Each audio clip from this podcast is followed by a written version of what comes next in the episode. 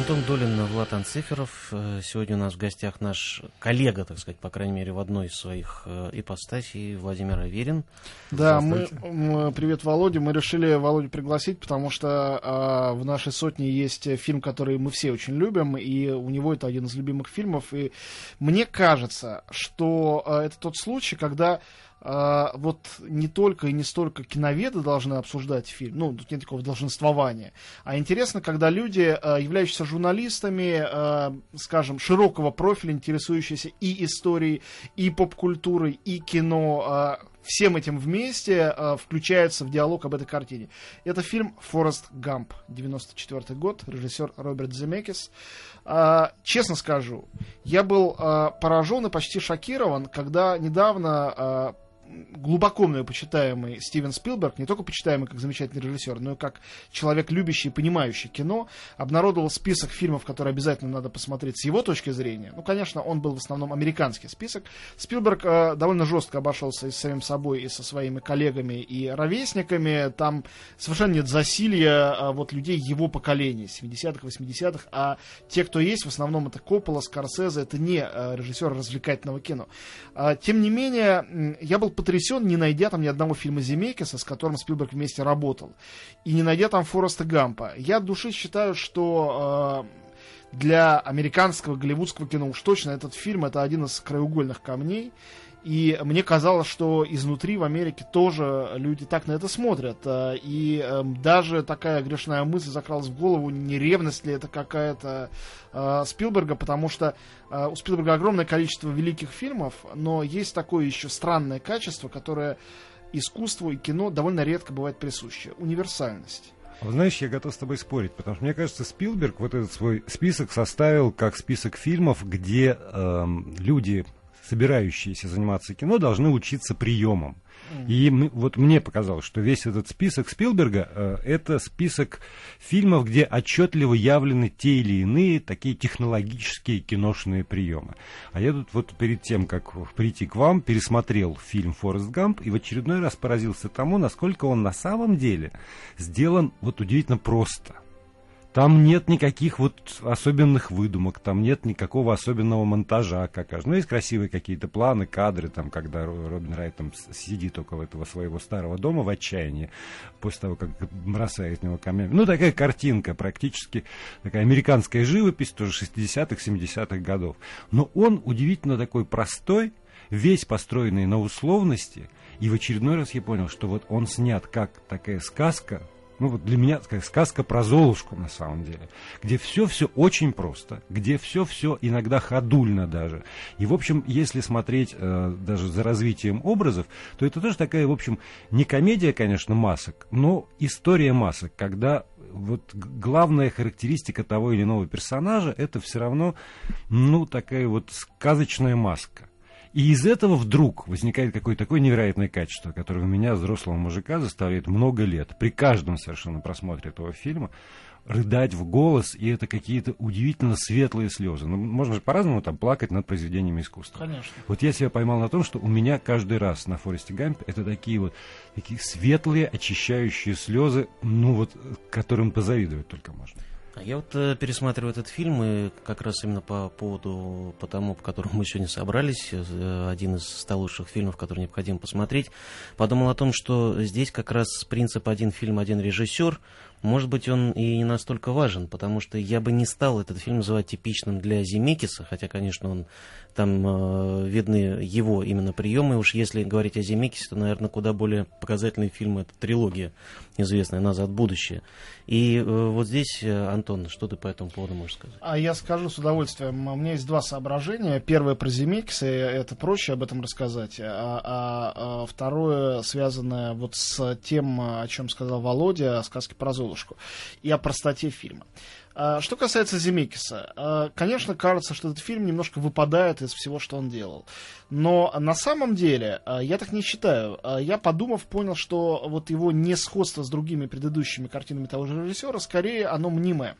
И вот почему. Во-первых, э, конечно, Земекис, как все большие американские режиссеры, вне зависимости от того, делают они большое искусство или развлекательное кино, он потрясающий рассказчик истории. Это в его э, первом по-настоящему удачном фильме «Роман с камнем» было явно особенно хорошо. И поскольку весь «Форест Гамп» — это фильм о том, как рассказывать истории, это не только рассказанная история, это фильм о рассказывании историй.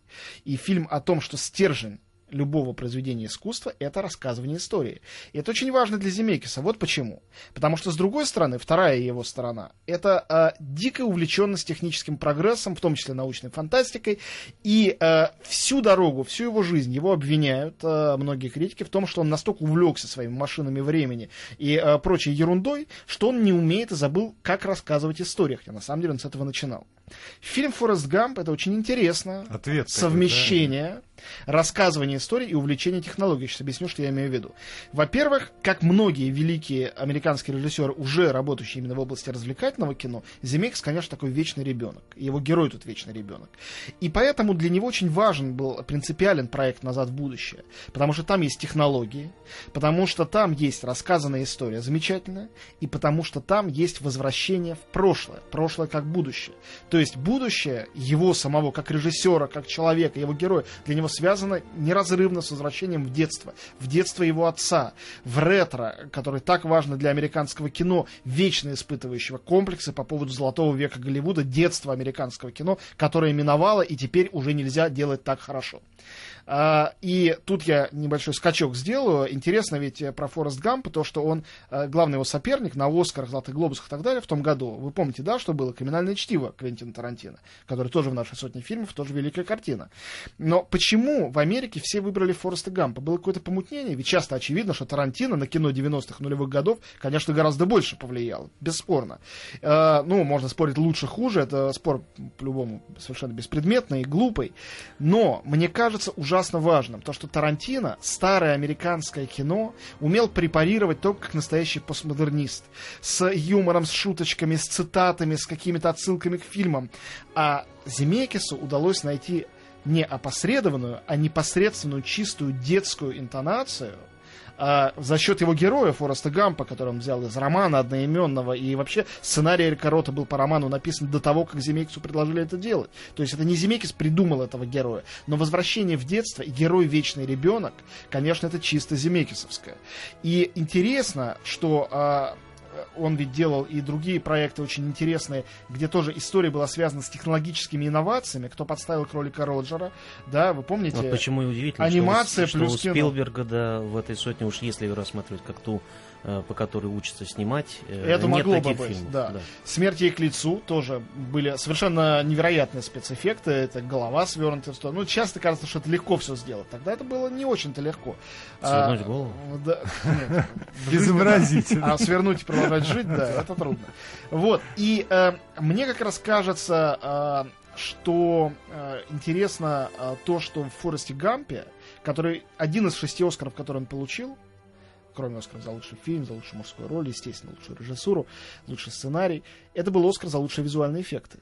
В том году были фильмы с визуальными эффектами очень крутые. Это за совмещение а, значит, а, вот э, ну, исторической хроники с лицом и фигурой а, да. Тома Хэнкса. Когда он появляется Гампа. во всех ключевых моментах Это американской довольно истории. хитрый трюк. Ну, это же Парфенов придумал. Как ну, конечно. Ну, Парфенов это прямо взял из Фореста Гампа, как вы понимаете. И, а, значит, кое-где этот трюк осуществлялся очень хитрым образом. Например, его совместное интервью с Джоном Ленноном, это Тома Хэнкса посадили на стул, где сидела Йока Она. А вопросы были заданы другие, потому что ведущий, э, была та же самая хроника, но ведущий был все еще жив, и он озвучил другие вопросы. И это, то есть это было хитроумно. А, насколько я понял, он даже, по-моему, все-таки там снялся. Ведущий да? именно, ну, да. Ну, он, быть... он, был, он был снят в парике и изображая себя несколько ну, вот более я молодого. Это вот опять э, для киноведов, ну, да, да, это известно. Так а, вот... а я как наивный зритель вот настолько проникаюсь условностью, заданной авторами фильма, с первого плана. Вот перышко полетело, все, я понимаю, вот будет такая условная игра и что я это съедаю совершенно запросто, даже ни минуты не задумываясь над тем, так как вот, это сделано. И именно об этом я хочу сказать.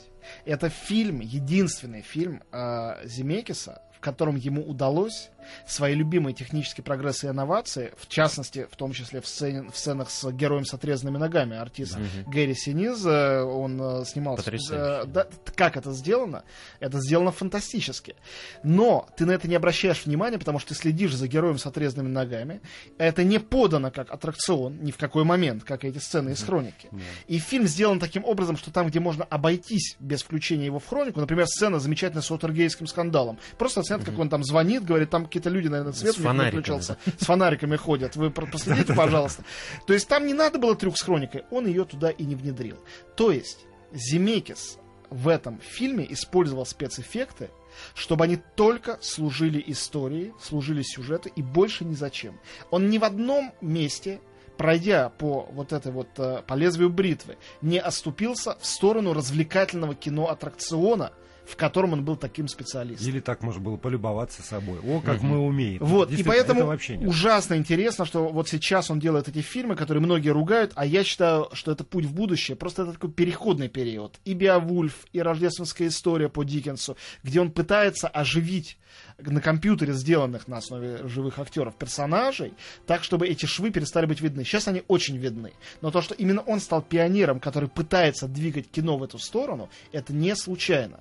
Для него важен человек, для него важен персонаж, для него важен сюжет, как для настоящего классического большого американского режиссера.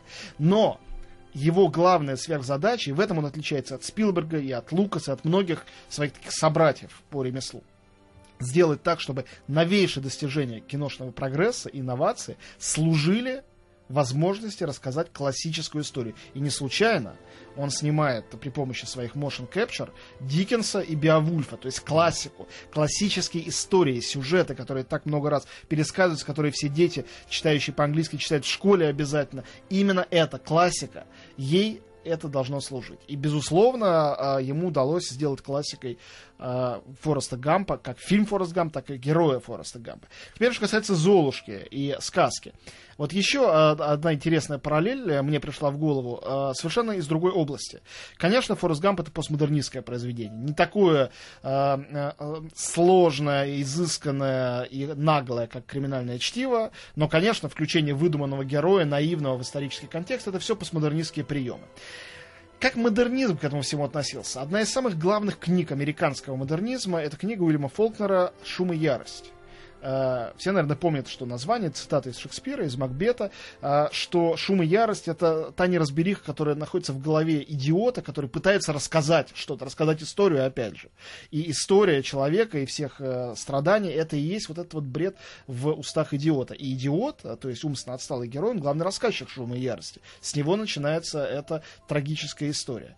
Идиот как рассказчик, как архетипически ужасно важный герой американской культуры, был задан вот этим литературным шедевром и отозвался в другой, абсолютно прозрачной, постмодернистской, доступной каждому зрителю форме в образе Фореста Гампа. Вне всякого сомнения. Тут, опять же, вспомним о том, что э, это по роману Уинстона Грума, и прежде всего Форест Гамп, хотя он очень изменился в фильме, это литературный персонаж, который таким образом э, Грум сам отсылал к Швейку, безусловно, это отсылает к Фолкнеру, то есть есть э, литературная основа. А почему литературная основа для нас всегда так важна? Не только потому, что э, Земекс потом делал Биовульфа и Диккенса, а потому что литературная основа это и есть залог, особенно для довольно молодой все еще американской культуры, залог того, что в фильме будет рассказана хорошая, важная история с важным героем, а не просто некий э, способ заставить тебя, Володя, заплакать, а вот тебя, Володя, смеяться, а нас всех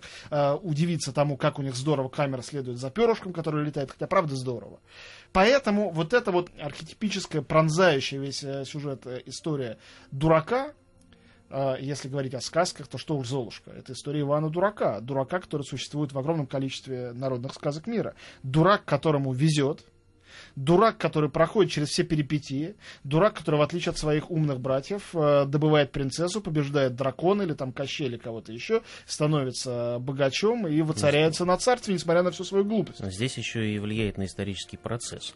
Да. И мне кажется, что если вспоминать ту церемонию Оскара и вот это противостояние с Тарантино, ну, все-таки очевидно, что это хоть и весьма своеобразная постмодернистская, но это все-таки песня Америки, это гимн да. ее истории, поэтому, наверное, все-таки у Тарантино шанс отзывов было маловато, еще, конкретно на американском еще одна история, с одной стороны, действительно, это удивительная такая вот песня во славу Америки и реализация американской мечты, ну вот идеальная совершенно в этом. Почему я говорю про Золушку? Потому что вот такая вот реализация мечты. А с другой стороны, мне кажется, что этот фильм вполне вписывается в такую череду фильмов, снятых в Голливуде. Я сейчас по неграмотности своей не вспомню, может быть, названий, но э, для вас это очевидно. Была целая эпоха в Голливуде фильмов, когда снимали про другого.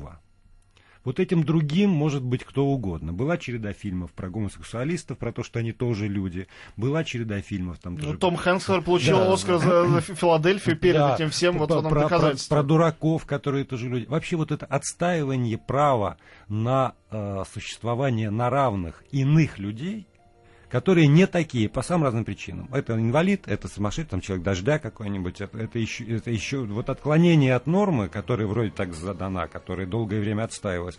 Это такая по-моему, идеологическая акция, вполне сознательная, которая была в Голливуде проведена, и которая, на самом деле, очень сильно повлияла на американское общество. И для меня-то, вот на самом деле, этот фильм с первого раза, вот что прежде всего, это как раз удивительная вот эта вот песня не во славу даже, а скорее песня, отстаивающая право человека. Вот это то, что мама ему говорила. Ты не хуже других, ты не хуже других. И голливудский, там, не знаю, фильм, голливудский режиссер говорит каждому, кто чувствует себя изгоем, ты не хуже других, у тебя есть право. Это фантастическое совершенно. Но тут еще ужасно важно то, что он оказывается лучше других и счастливее других. И мне кажется, ужасно интересный момент, тоже если вспоминать сказки, да, сказка про Ивана Дурака.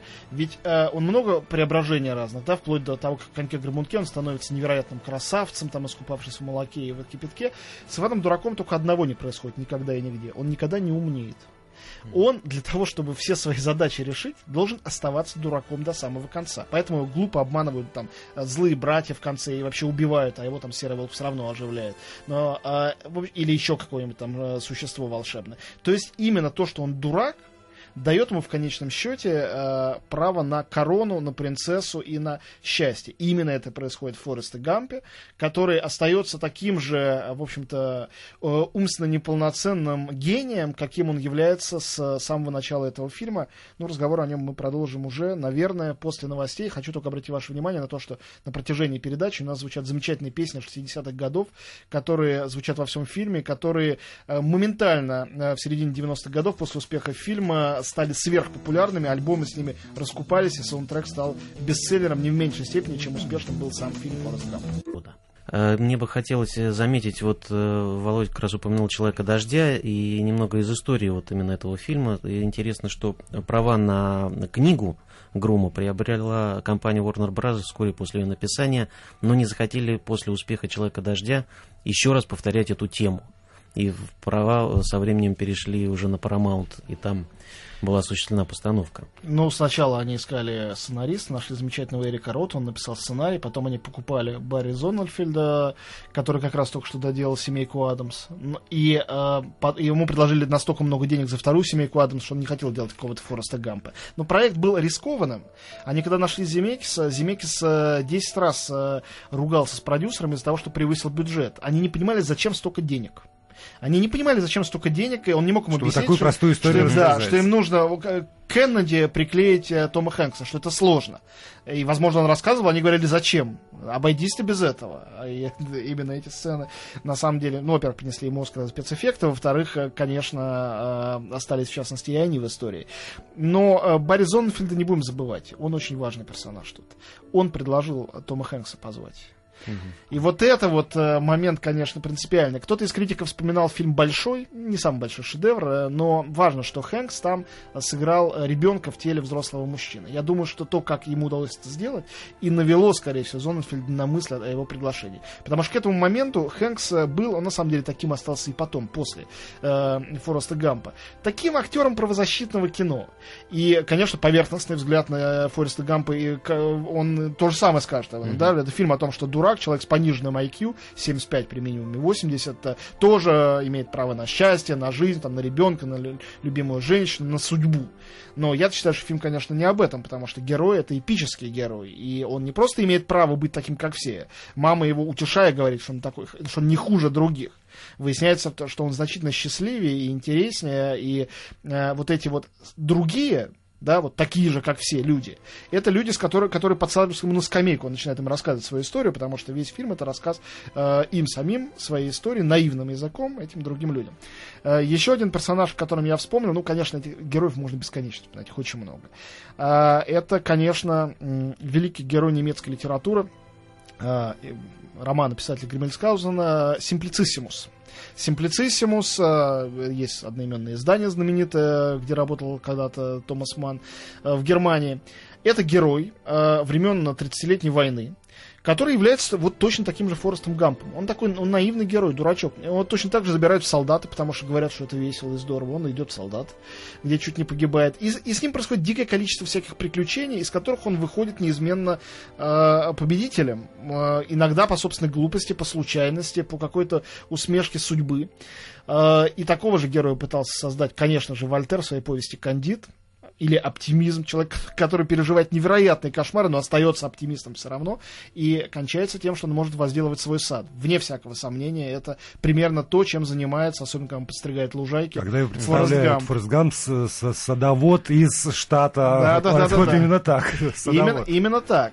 Вот, то есть это вечный герой. А, и мне кажется, что вот именно этот герой, потрясающе сыгранный Хэнксом, он в большой степени и э, привел к тому, ну, друзья, вы можете возразить или что-то, или что-то добавить, привел к тому, что это э, столь специфически американская история, вся построена на э, том, что в Америке происходило во второй половине 20 века, э, имела такой сумасшедший успех во всех странах мира.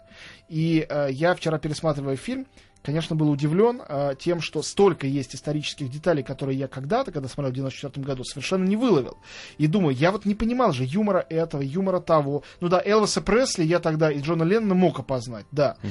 Но вот такое... А Уотергейт вот, ты тогда уловил, да? Нет, я, я тоже, не имел, я тоже пересмотрел, думаю, да? ну как же, насколько это смешно. Да? Нет, это потрясающе. А вот это вот, а, а, например, сцена, где э, губернатор не пускает чернокожих студентов учиться, про это я вообще не знал. Я сейчас прочитал впервые, что вот был, был такой случай, я полагаю, в Америке про это все знают. Ну и так далее. То есть огромное и количество... первый белый, который присоединился да, к, это, к этой это... процессии первых черных студентов, это, это, там действительно там мурашки по коже. Но именно поэтому было и тяжело смотреть, я сейчас немножко в другую сторону, в конце 80-х и аэроплан, и все такое прочее, потому что ты не знаешь, может быть, если не половину, но какой-то там даже, может быть, три четверти тех фильмов, на которые, над которыми он смеется. Ну, Антон прав совершенно. Мне кажется, что в Америке действительно смотрят вот по-другому, чем мы. Ну, на другие вещи наверняка. обращают внимание. Но для нас это действительно вот такой герой мифа.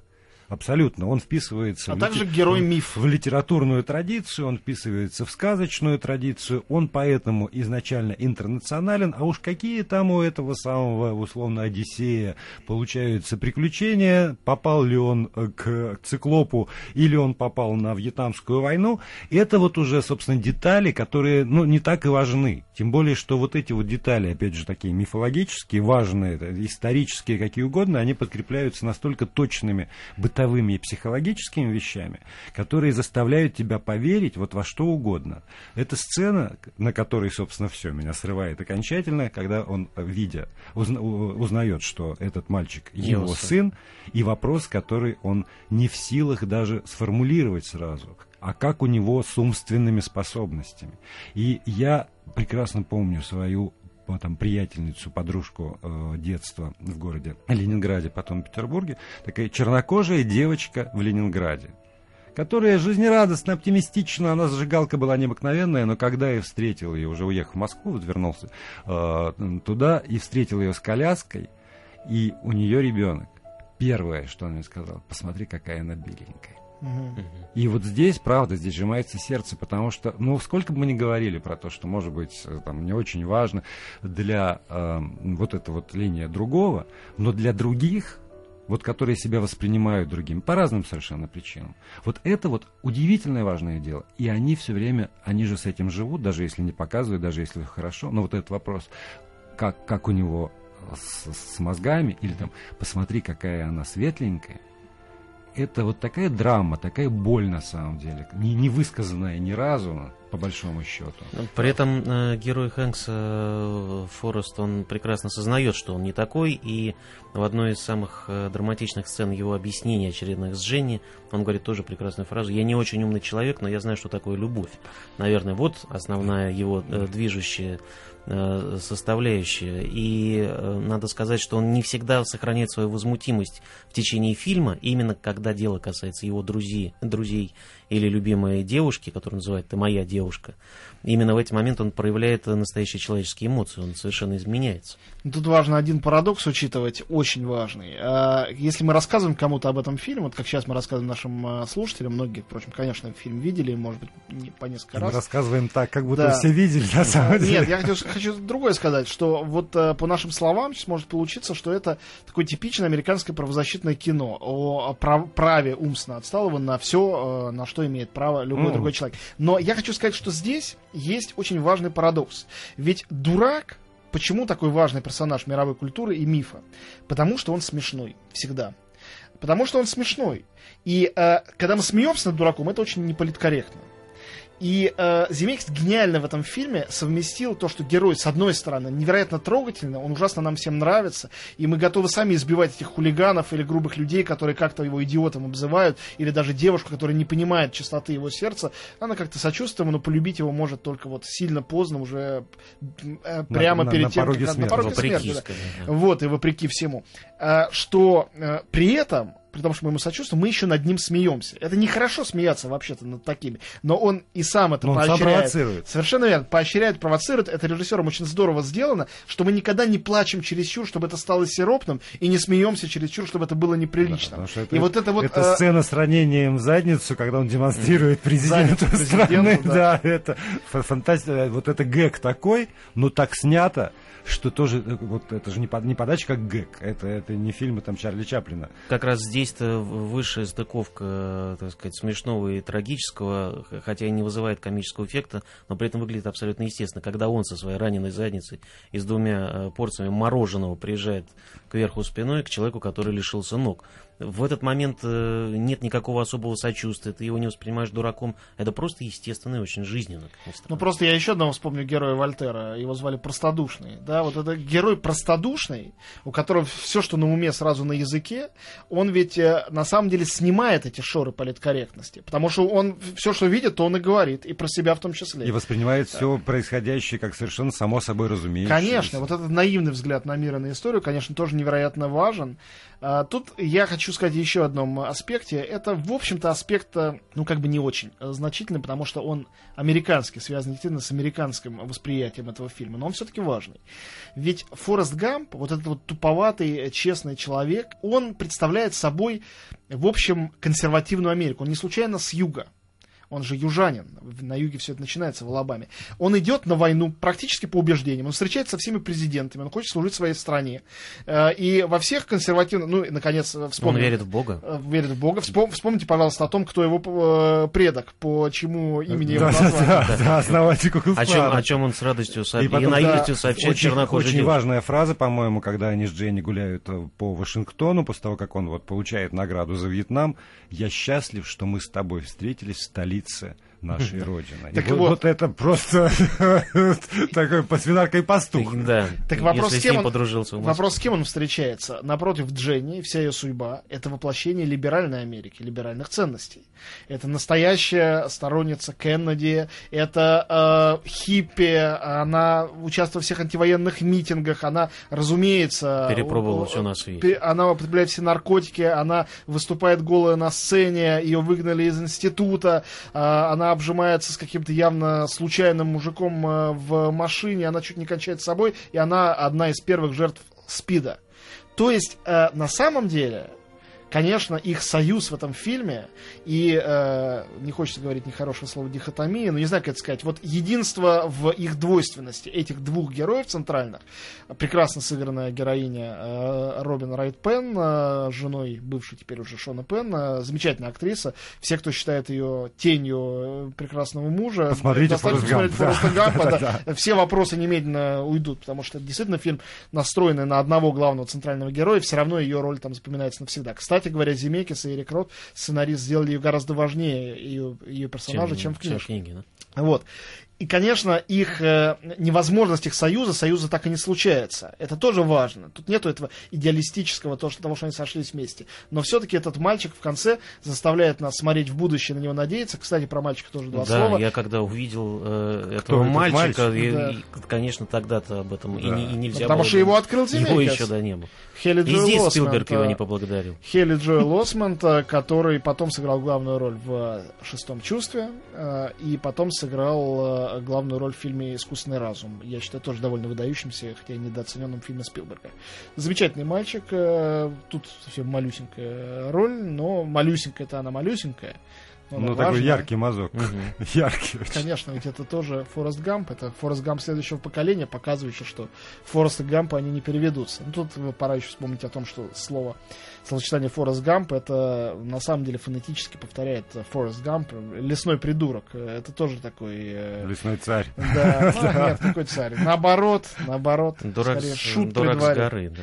Вот, э, мы прерываемся буквально на минутку и скоро вернемся и завершим разговор про Фореста Гампа. Фореста Гампа, э, фильм э, Роберта Земекиса. Давайте, друзья, в последние э, пять минут э, попытаемся понять, насколько это возможно. Вот э, э, прошло чуть больше 15, чуть меньше 20 лет с момента премьеры этого фильма. А, В середине 90-х казалось, что не может быть фильма прекраснее и важнее. Этот фильм действительно подвел итог 20 веку. Он его описал полностью, хотя речь идет всего лишь об отрезке в несколько десятилетий, и только в основном об Америке. Все равно, конечно, если говорить те фильмы, которых история 20 века сказалась лучше всего, эта картина точно войдет в десятку, а то и в пятерку самых важных. Ну, из художественных фильмов, да, документальная это отдельная история. Что для нас Форест Гамп сейчас, сегодня, когда мы жители уже э, второй декады э, 21 века, и искусство сто раз поменялось, и Земеки с другими делами занимается, и Том Хэнкс, э, и все немножечко вот это ушло в прошлое. По-прежнему ли для нас этот фильм столь же важный? Если да, то почему? Если нет, то почему?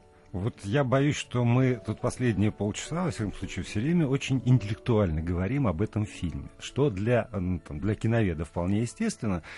А я вот тоже думал, какие параллели. Все равно же ищешь себе там, какие-то параллели. И первая и самая яркая параллель, жизненная, может быть, по восприятию, которая у меня пришла, это, из- извините, посещение пинокотеки Ватикана, когда я человек, ну, там, с историческим образованием, много чего знаю, знавший там о Рафаэле в том числе, немножко скептически к нему относился, слишком сладенько, слишком еще чего-то, и всякий раз, когда я смотрю там на произведение живописи, во мне срабатывает этот щелчок, я должен проанализировать, из чего это состоит.